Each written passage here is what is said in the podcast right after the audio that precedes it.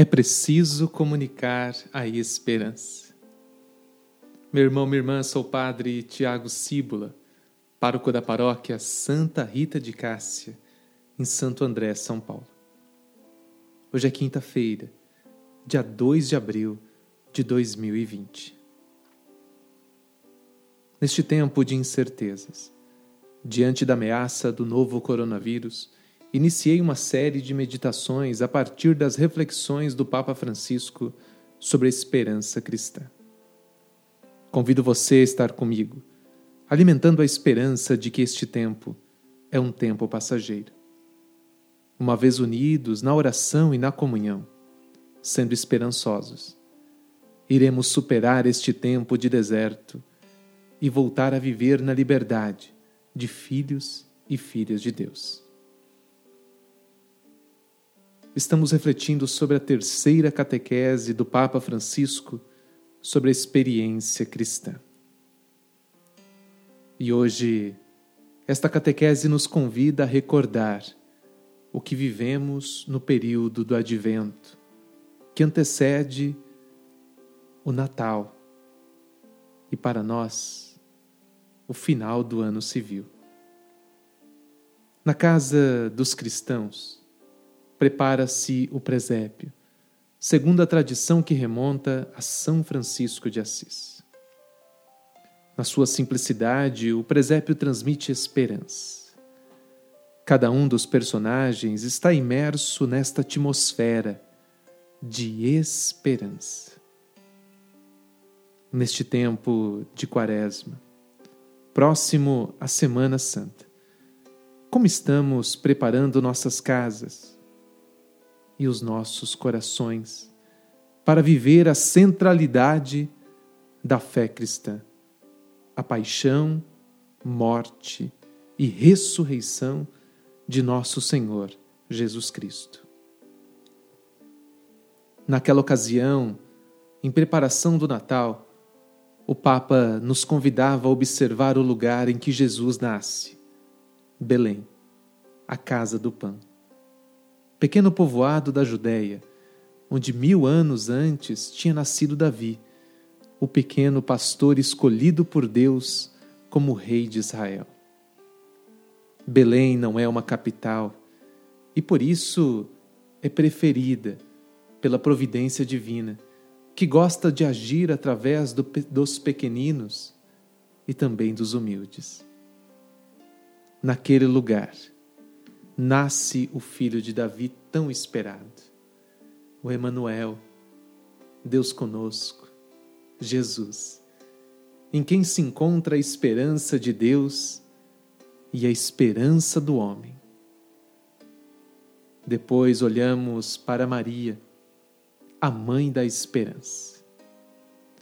Com o seu sim, abriu a Deus a porta do nosso mundo. O seu coração de jovem estava cheio de esperança, totalmente animada pela fé. E assim Deus escolheu-a e ela acreditou na Sua palavra. Aquela que por nove meses foi a arca da nova e eterna aliança. Na gruta contempla o menino e nele vê o amor de Deus, que vem para salvar o seu povo e a humanidade inteira. Ao lado de Maria, encontramos José, descendente de Jessé e de Davi. Também ele acreditou nas palavras do anjo e, olhando para Jesus na manjedoura, medita que aquele menino vem do Espírito Santo e que o próprio Deus lhe ordenou que o chamasse assim com o nome Jesus. Naquele nome está a esperança para cada homem, porque mediante aquele filho de mulher, Deus salvará a humanidade da morte e do pecado. Por isso, é importante olhar para o presépio. E no presépio estão também os pastores que representam os humildes e os pobres que esperavam o Messias a consolação de Israel, conforme narra Lucas capítulo 2, versículo 5, ou a libertação de Jerusalém, no versículo 38. Naquele menino vem o cumprimento das promessas e aguardam que a salvação de Deus finalmente chega para cada um de nós. Quem confia nas próprias seguranças, sobretudo materiais, não espera a salvação em Deus. Coloquemos isso na cabeça. As nossas seguranças não nos salvarão. A única segurança que nos salvará é a esperança em Deus. Esta esperança salva-nos, porque é forte e nos leva a caminhar na vida com alegria, com o desejo de praticar o bem, com a vontade de ser felizes para a eternidade. Ao contrário, recorda o Papa, os pequeninos, os pastores, confiam em Deus, esperam nele e alegram-se quando reconhecem naquele menino o sinal indicado pelos anjos, conforme narra o evangelista Lucas no capítulo 2, versículo 12. E precisamente o coro dos anjos anuncia do alto o grande desígnio que aquele menino realiza. Glória a Deus no mais alto dos céus e na terra paz aos homens que Ele ama. A esperança cristã manifesta-se no louvor e na ação de graças a Deus, que inaugurou o seu reino de amor, de justiça e de paz.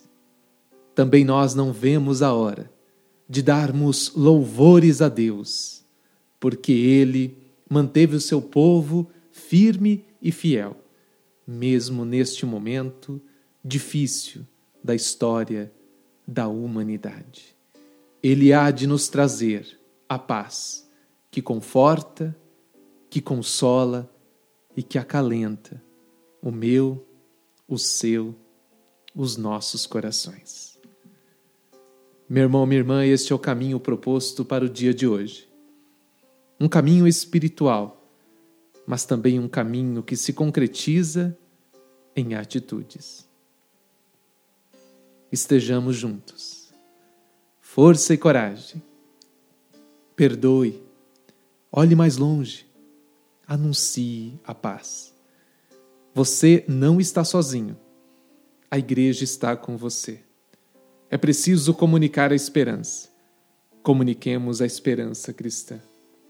Que o Senhor te abençoe e te guarde. Em nome do Pai, do Filho e do Espírito Santo. Ajude-nos a evangelizar. Entre no grupo do Telegram e acompanhe-nos. É ali que, em primeiro lugar, os episódios são disponibilizados. É ali também que eu abrirei em alguns momentos para fazer alguma pesquisa, ter um feedback de você que está ouvindo este programa diariamente.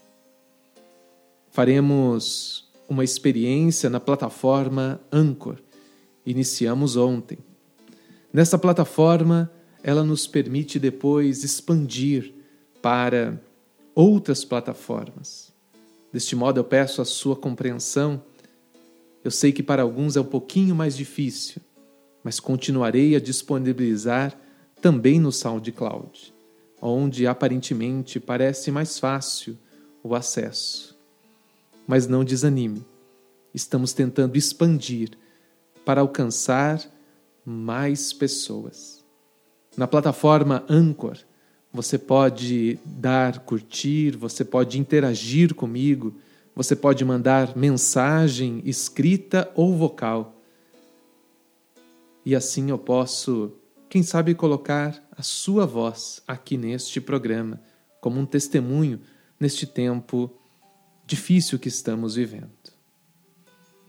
Meu irmão, minha irmã, divulgue este podcast e seja um promotor da esperança. Até amanhã.